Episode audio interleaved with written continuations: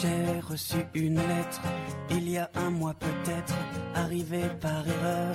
Maladresse de facteur, asperge et de parfum, rouge à lèvres, carmin.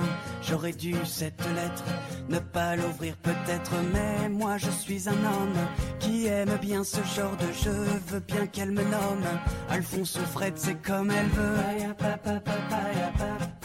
C'est comme elle veut. Ma bonne Rose, je t'envoie cette lettre comme une réflexion que je fais de la grandeur du cadeau que Dieu m'a fait en te mettant près de moi. Mets ceci dans ton cœur généreux. Je reviens mardi. Ton ami Merlin va vous lire une lettre de Madame de Sévigné. Celle-ci écrit beaucoup à sa fille et à ses proches. Elle s'est mariée à Henri de Sévigné, originaire de Vitré. Il y a toujours leur château. Elle a vécu sous le règne de Louis XIV.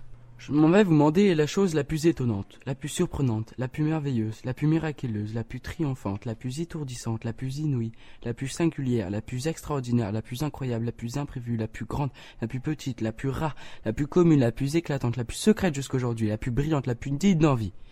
Enfin, une chose dont on ne trouve qu'un exemple dans les siècles passés. Encore cet exemple n'est-il pas juste Une chose que nous saurions croire à Paris.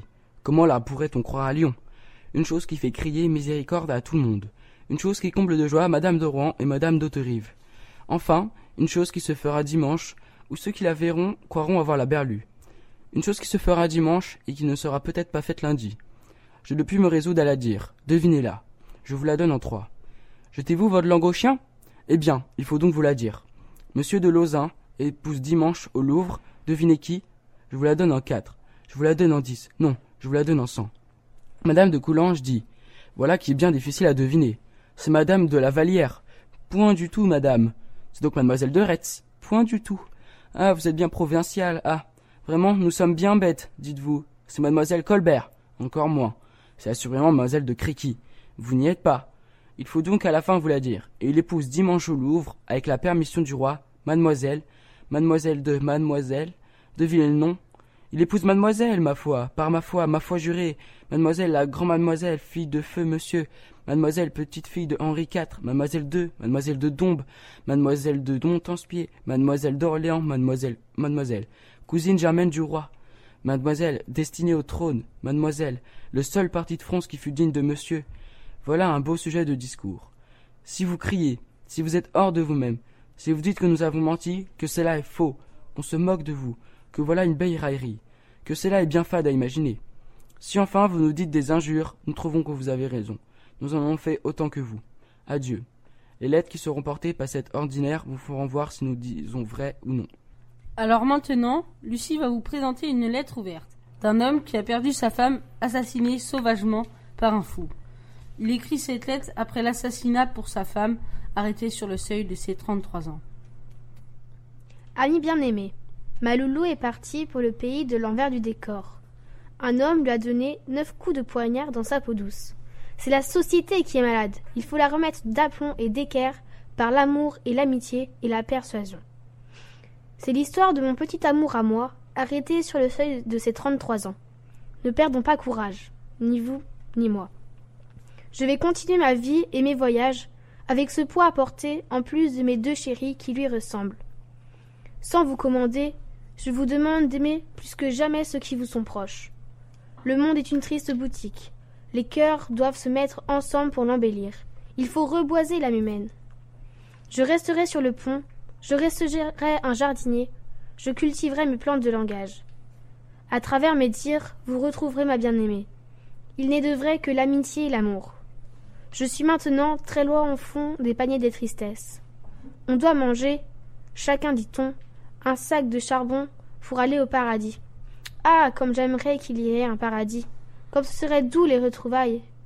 En attendant, à vous autres, mes amis d'ici bas, face à ce qui m'arrive, je prends la liberté, moi qui ne suis qu'un estrion, qu'un batteur de planches, qu'un comédien qui fait du rêve avec du vent, je prends la liberté de vous dire, de vous écrire pour vous dire ce à quoi je pense aujourd'hui.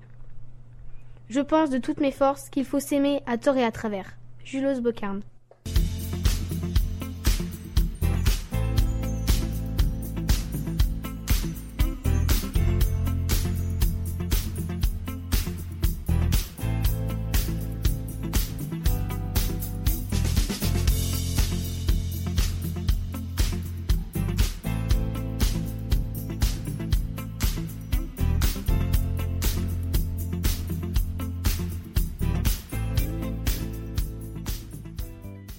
Et maintenant, Hugo va vous lire à sa façon une très célèbre lettre de Boris Vian. Monsieur le Président, je vous fais une lettre que vous lirez peut-être si vous avez le temps. Je viens de recevoir mes papiers militaires pour partir à la guerre avant mercredi soir. Monsieur le Président, je ne veux pas la faire. Je ne suis pas sur terre pour tuer des pauvres gens. C'est pas pour vous fâcher. Il faut que je vous dise. Ma décision est prise. Je m'en vais déserter. Depuis que je suis né, j'ai vu mourir mon père, j'ai vu partir mes frères et pleurer mes enfants. Ma mère a tant souffert. Elle est dedans sa tombe et se moque des bombes et se moque des vers. Quand j'étais prisonnier, on m'a volé ma femme, on m'a volé mon âme et tout mon cher passé. Demain de bon matin, je fermerai ma porte. Au nez des années mortes, j'irai sur les chemins. Je m'en dirai ma vie sur les routes de France, de Bretagne en Provence, et je dirai aux gens Refusez d'obéir, refusez de la faire, n'allez pas à la guerre, refusez de partir.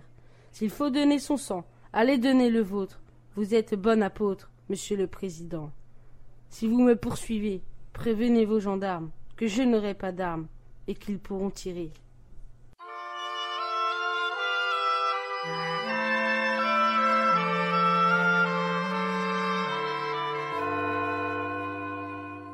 Monsieur le Président, je vous fais une lettre que vous lirez peut-être si vous avez le temps. Je viens de recevoir mes papiers militaires pour partir à la guerre avant mercredi soir. Monsieur le Président, je ne veux pas la faire, je ne suis pas sur terre pour tuer des pauvres gens. C'est pas pour vous fâcher, il faut que je vous dise, ma décision est prise, je m'en vais déserter.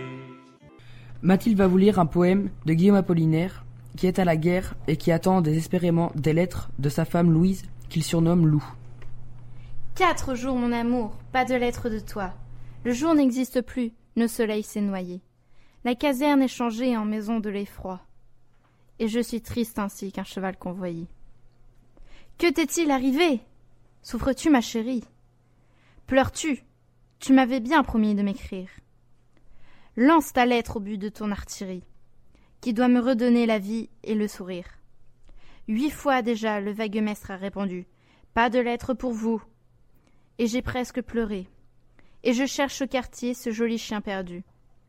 Que nous vîmes ensemble, ô mon cœur adoré. En souvenir de toi, longtemps je le caresse. Je crois qu'il se souvient du jour où nous le vîmes. Car il me lèche et me regarde avec tendresse.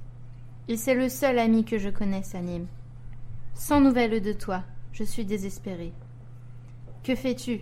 Je, je voudrais une lettre demain. Le jour s'est assombri, qu'il devienne doré.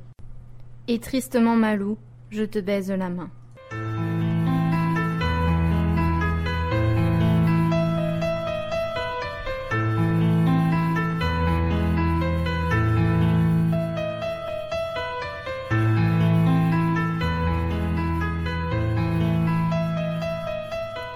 Nous avons une semaine de vacances. Maman me prend à part. Mon enfant, mon enfant, j'ai une chose à te dire. Je lui réponds Maman, si tu as quelque chose à dire, vas-y. Il ne faut surtout pas le garder pour, sur le cœur. Mais ces premiers mots m'anéantissent.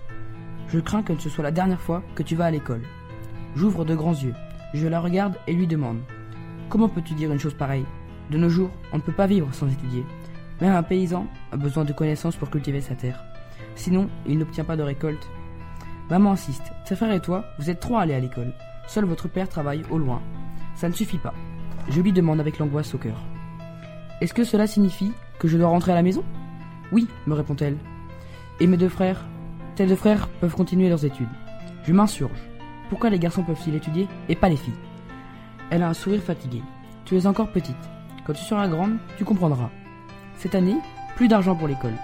Je suis de retour à la maison et je cultive la terre pour subvenir aux études de mes deux, frères, de, jeunes frères. Quand je repense au rire de l'école, j'ai presque l'impression d'y être encore. comme je désire étudier. Mais ma famille n'a pas d'argent. Je veux étudier. Maman, je ne peux pas rentrer à l'école, euh, rentrer à la maison. Comme ce serait magnifique si je pouvais rester éternellement à l'école. Mayan, 2 mai 2001. Après lui avoir dit qu'elle ne retournerait pas à l'école, sa mère était désespérée.